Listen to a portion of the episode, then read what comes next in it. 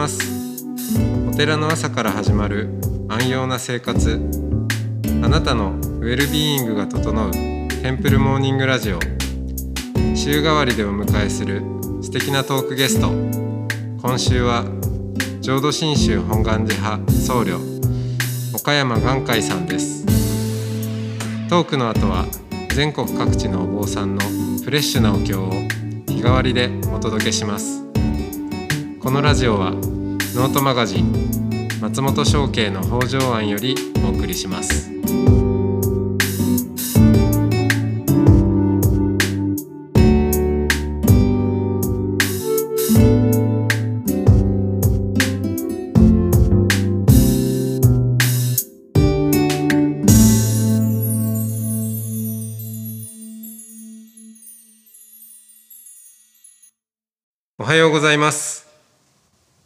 ございます。はい、えー、今週は岡山眼海さんとおしゃべりをしてまいります。よろしくお願いします。はい。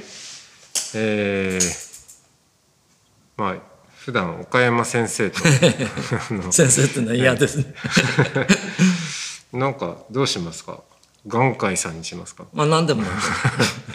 なんかちょっとあれですねな慣れ慣れない感じもありますけど、うん、まあなんか言いやすいので、はい。はい。でもちょっと今日はお坊さんなんで眼海さんって言ってみまはいしょうか。はい。はい、えーまあお坊さんなんでって言ったのはもちろんお坊さんなんですけども、えあの普段お会いするのはあの浄土真宗本願寺派の本願寺総合研究所研究所ですね。の、えー所長をされていらっしゃるので、まあ、そちらの方でこう先生もありますしはいもともとがあの大学の先生で、はい、いらっしゃるということもあり。はい。はい。もう先生人生が長いですね。長いですね。あのもう30ぐらいの時から大学ので仕事してたのでずっと先生ですけど、だから私あのもともとほら研究者になろうとか学者になろうっていう思いなかったから。あ僕はもう最初から仏教を勉強し始めて現場で働きたかったんですあ、はい。ね現場お寺とかお寺とかで。だから大学にいる時ってあのどうも座り心地が良くなくてうん。それで60過ぎてやっとお声がかかって「新州に来ないか」って言われてもう僕はやっと来てくれたかと思ってうん。嬉しかったですよ。だ即座に大学辞めて 奥さんに怒られましたけど 私にちょっと相談してくれって言われて、まあ、そのくらいです、ええなんかあのだから大学は長かったんですけど、まあ、今の方が座り心地っていうか居心地はいいですね。うん。とはいえ、あの、まあ、この本願寺派でいうと、えーまあ、大学とは違いますけど、研究機関でもあり、そうですよねはい。まあ、ちょっと椅子の座り心地が変わったとはいえ、やや近いところもある。あの正直言うと、まあ、半分現場ですね半分半分現場。本当の現場はやっぱり一つ一つの全国にあるお寺が現場だと思ってはい。僕はそれの元締めみたいなね現場そのものじゃないっていそうですね。うもうちょっと松本さんがやってるような現場の仕事をして、いやでも あの僕も結局あのお寺を持ってやってるわけじゃないんで、うんそのまあお寺という現場感からは近いような、まあ、いろんなお寺をに出入りしているという意味では近いんですけど、うん。やっぱこうここが自分のお寺だっていうものを預かる、そのうん重みとかは、やっぱやってみないことにはどこまで行っても近づけないっていうのは、うん。ええありそうますけそうどね。ただ現場感があるのは例えば僕らが何か考えてそれでやっぱり全国回るといろんな応答があるわけじゃないですか。はい。応答してもらえないとねあんまり関心持ってもらえないとかね批判されるとあやっぱりこっちの理屈がおかしいんだなっていうふうにそういうなんか実験場みたいにはさせてもらってますね。自分が考えてることがどの程度通じるか。ああじゃあ時々こうお寺での皆さんの前で話したりするっていう。それから書いたものなんかをこううんまあ、いろんなね宗派に乗っかっていった時にいろいろあの意見もらうわけでしょ。はいはい。そういう時はやっぱりああいいなあの批判されてもいいな。え大学だとね一方通行でしょ。ああ言いっもぱなし書きっぱなし。うあ意外とそうですか？フィードバックがない。あのね専門家同士の議論はするけど、はい。より多くの人にとの対話ができない。確かに。あんまり、うん、必ずしもみんなに分かってもらおうと思ってない部分もありそう。そうそうます。専門家同士の話だから。それはねそう僕は正直あんまり興味がなくて。えもっと仏教を学んでても仏教って何なのかなとか今でも相変わらず考える時があって。えうん。素人的な素人って意味でね。素人的な発想とか問いとか議論がすごく好きですね。生き方とかね。うん。だからそういう意味ではあのいろんな多くの人に接することができるっていうのはとってもなんか恵まれてるなと。えっ、との眼海さんはもともとお寺たそのお坊さんの名前をもらったのがいつになるんですか？7年8年前ですね。8年前ですね。2013年。えあのいやー半分騙されたような感じであの注文外の人と協力してやることが大事なんだって言われて僕は外部の人間として一緒に仕事を仕事をやろうっていう話でこっち来たんですけどえね。あで京都に来たらまあ皆さんに早く僧侶になれって言われて。あうん。だけど人に言われて僧侶になるっていうのはそれはないだろうと思って。嫌じゃないんですけどね。はい。やっぱり自分でその気にならないと。えで、まあ、ただ何かあるとこれはすごく恵まれてたなと思うのはあのなんか嫌なことがあるともう目の前に本願寺の本堂があるので日中ガランとしてるんですよね。えはいでそこを一人座って阿弥陀さんと向き合ってたりするんですよね。10分ぐらいすると心が落ち着いてきて嫌なことも忘れて。でそれで1年ぐらいして僕は何かのあ1年ぐらいした時にあ僕も僧侶になりたいなと思ったんでうん。どうして思ったのかはよく分かんないんだけどあこれなら僧侶になろうと思って。うん。あのこれならうんつまり人から言われてなるものとは違そうものだなっていう感覚があった。わけうん、自発的に思えるようになった。えそれとまああの僕昔からあ正直言うとあの昔ね神父になりたかっえあ神父カトリックの。ええまたた。なんかね教会って上にずっと向かって精神が上に向かっていけるようなそういう雰囲気に教会ってしてくれるようなああまあそうそうですね。ヨーロッパの大きな聖堂とか。それとあのパイプオルガンとかね、うん。あのミーハーだけど 神父さんって着てるのはかっこいいじゃないですか。うん。かっこいいかどうかは僕かっこいいと思ってて、まあちょっとコスプレ心をくすぐりますよね。で神父になりたいなと思ってたんですけどね。ちょっとね結婚してしまったので 神父ああそうですね。でだから宗教的に生きていきたいなと思ってたのではい。あの僧侶になるのは嫌だななんてじゃあ全然思ってなくて。だから自分にとっては自然な成り行きっていうか。それとやっぱり今も思い出すのはあの僧侶になる研修を受けて研修終わってこの本願寺で。そうですそうです、はい。で本願寺に10日あの10日して戻ってきた時にああこれで僕はお釈迦さんの弟子になれたおおこれからは僕は仏道を歩んでいくだけだっていうか導かれていくだけだこれちょっと優等生的かもしれないけどじじ実際そう思いましたね。ーうん。なんかね僧侶って仕事じゃないでしょ。肩書きでもない。いやー生き方みたいな気がして、はい。でこれで僕はもういくら迷ってもあの道はちゃんとできたっていうか導かれていけばいいやと思って。でそういう意味ではすごく僧侶になったなれた時が嬉しかったですね。うん。懐かしいですね。懐かしいですよ。もう20年近く前ですけど。松本さんどうだったんですか？あなった時は嬉しかったですよね。ねなんで嬉しいのか分からない。嬉しいです。いやおうん ちょうどその自分の場合は就職をせずに、うん。まあお寺に就職っちゃ就職かもしれないですけど、その新卒でお坊さんになると。で、えーそのまま得度に行ってであこれでお坊さんの道をえー選んだんだなっていうまあ自覚があ高まりますよあ、ね。あれ、うん、インド行かれたのはその後ですか？その後です後後です。あはあ、そうかそうか。ああ逆だと思った。そうなんだ。い、はい、そうそう。お坊さんになってからしばらくしてからあの MBA に行ったので。あれはなんかね 面白い経歴見ただけでも面白いなと思ってどんな人だろう？と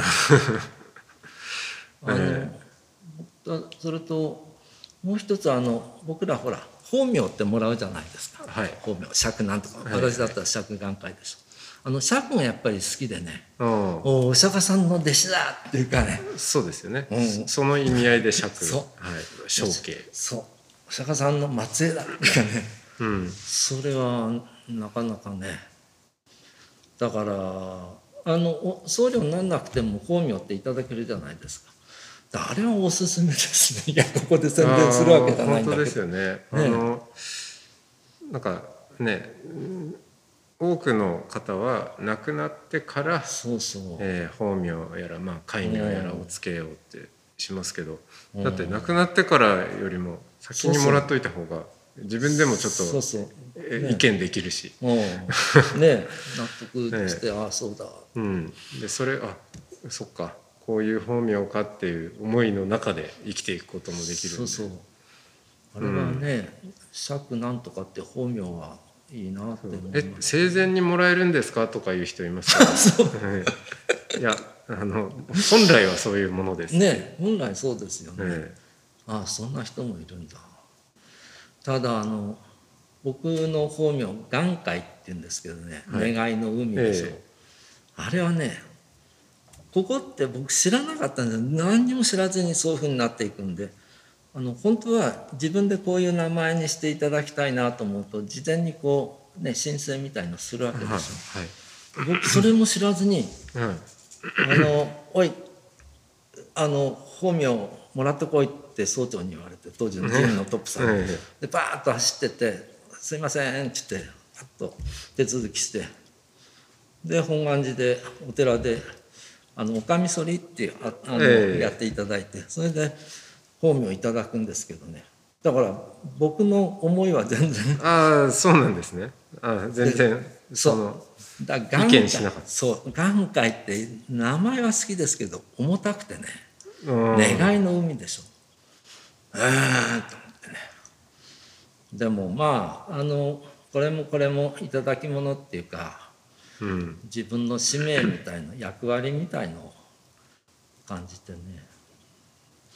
まあそれでな納得してやってますけど、うんでも本当に僧侶として歩んでいける安心感っていうのはねありますね。うんそれといやそうなんですよね。あの、ね。今回、えー多分こう、まあ、私もそうですけどこのラジオを聞いてくださってる方はお坊さんじゃない人ももちろんたくさんいらっしゃって。で、まあ、中にはいつかお坊さんになりたいなみたいな人も結構いらっしゃると思うんですね。潜在的には。うんであの、まあ、よくお坊さんのこういつもこうやって対対談してるんですけど、うんいや家が生まれがお寺でしてっていう人もやっぱり多いんで、あそうん。まあまあ、そういう中で全然違う立場からうん。あえてお坊さんになったっていう、その眼海さんのお話は結構あちょっと参 どうどういう経緯でなったのっていうのを知りたい人も いると思うんですけど。うん。まあうん、どこから遡るかって言った時に、うん。ちょっとあのまああえてあえて一気に遡ってみると子供の頃とかってあの幼少期うん。何かそういういずれはお坊さんとかそういう仏道にうん。惹かれていくかもしれないっていうそういうこう片鱗のようなものとかなんか予感ってあったんですか？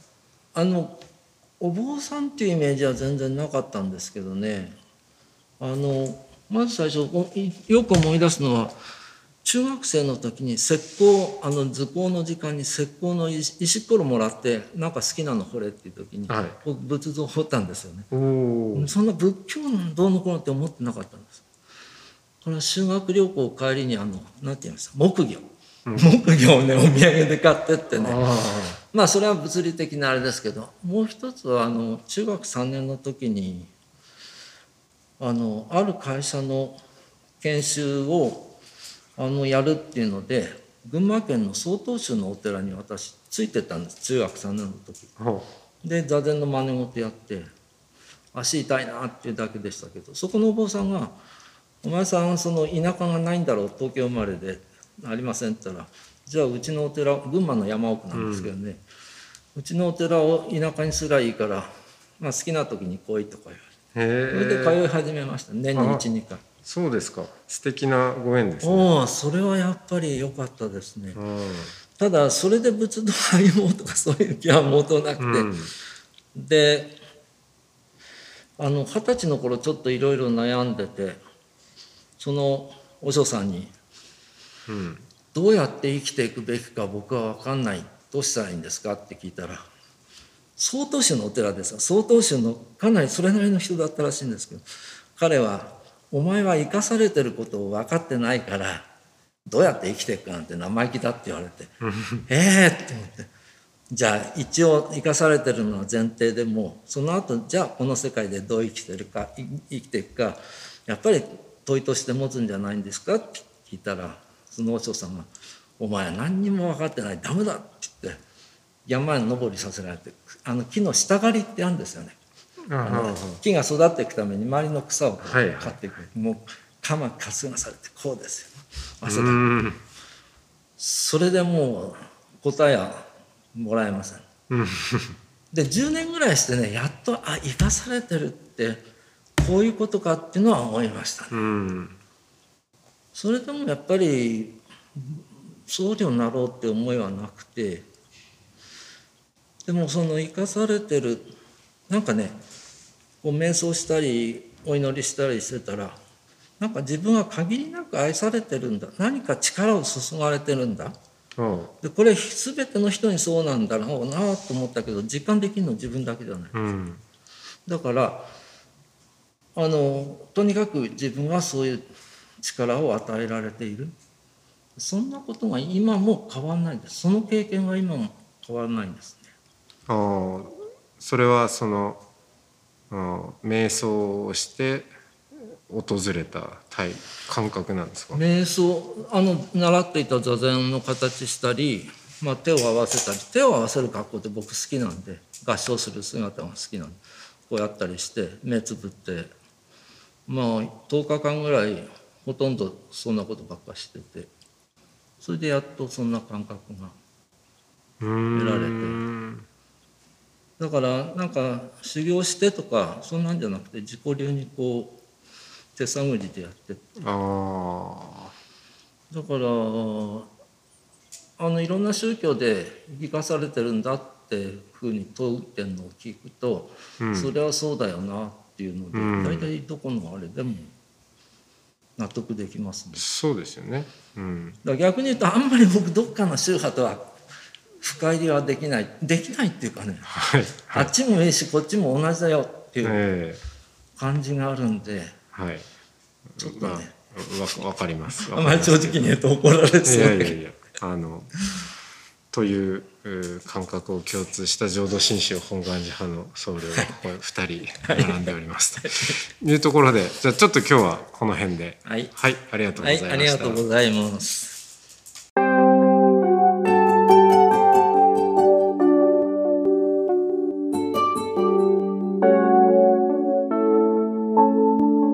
ここからは音の巡礼のコーナーです。全国各地のお坊さんのフレッシュなお経を日替わりでお届けします。登場するお経やお坊さんに関する情報はノートマガジン音の巡礼をご覧ください。トークゲストへのメッセージやお経の感想などもノートマガジン音の巡礼ウェブサイトのコメント欄でお待ちしております。それでは今朝も音の巡礼へいってらっしゃい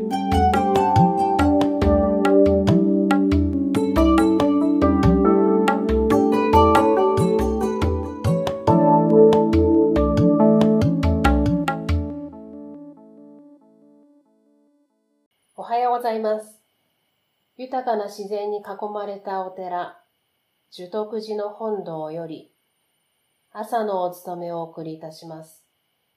まずはじめに、仏様の徳を称えたお経、七本を、をお唱えいたします。その後に、般若心経、光明心音とお唱えいたします。般若心経、光明心音は、よろしければご一緒にお唱えください。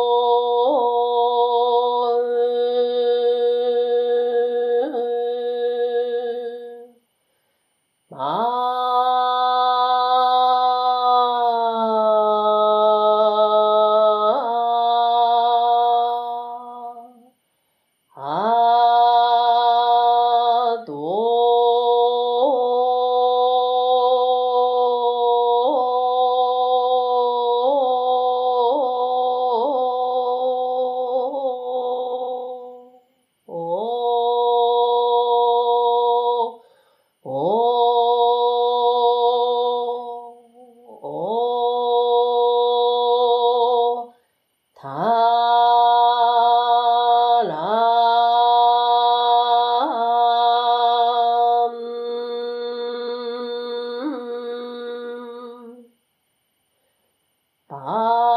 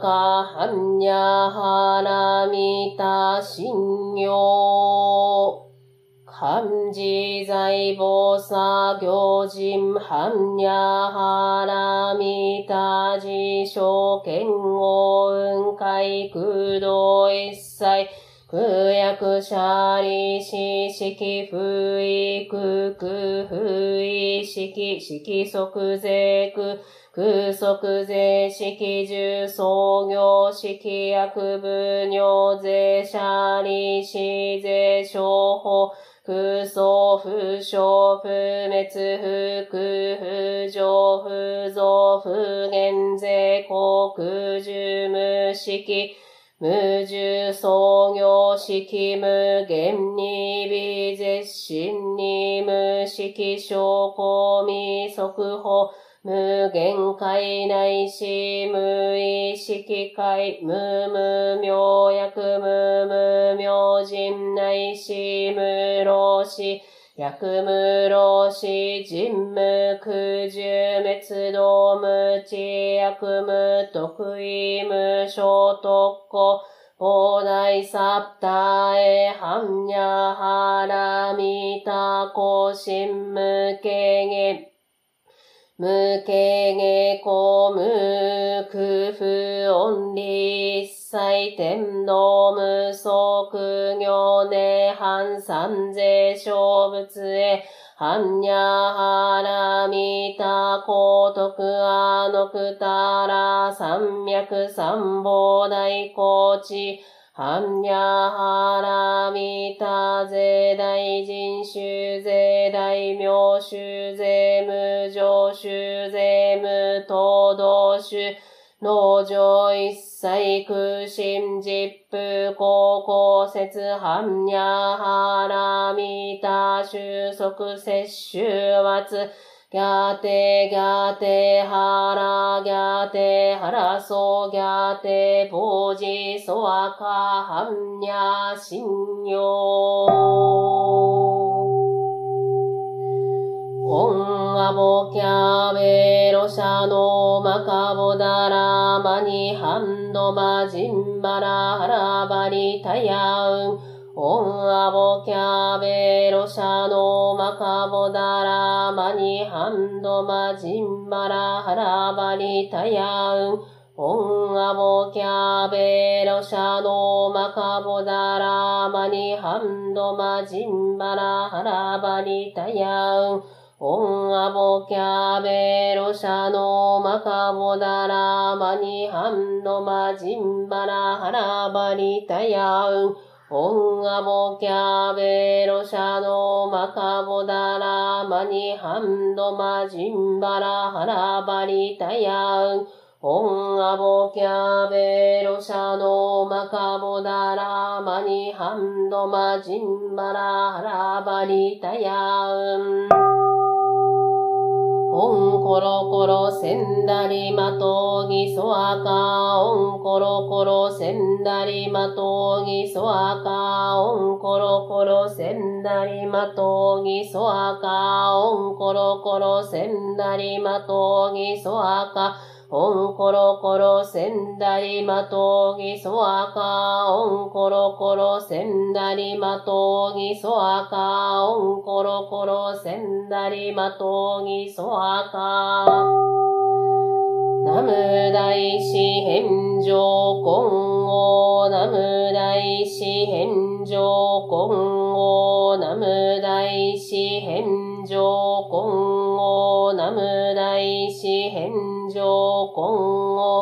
ナム大師返上今後ナム大師返上今後ナム大師返上今後ナム工業大師ナム工業大師ナム工業大師ナム工業大師ナム工業大師ナム工業大師ナム工業大師ナム専用相乗ナム専用相乗ナム専用相乗ナム専用相乗ナム専用相乗ナム専用相乗ナム専用相乗祖代々一切少量エコ先祖代々一切少量エコ先祖代々一切少量エコエムエン三愛万礼エコエムエン三愛万礼エコエムエン三愛万礼悪はこの功徳をもってあまねく一切に及ぼし、我らと主上と皆ともに仏道上善こと。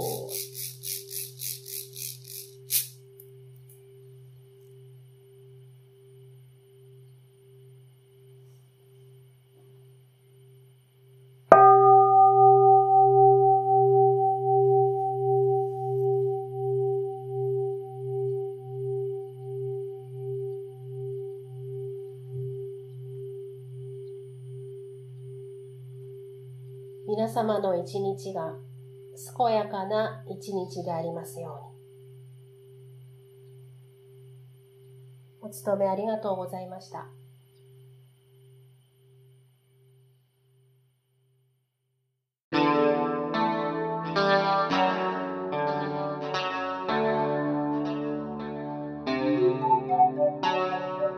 このポッドキャストはノートマガジン松本紹圭の方丈庵よりお送りしました。お経コーナーはノートマガジン音の巡礼のご協力でした。ゲストへのメッセージや番組の感想などはそれぞれのノートのコメント欄にてお待ちしております。それではまたテンプルモーニングラジオでお会いしましょう。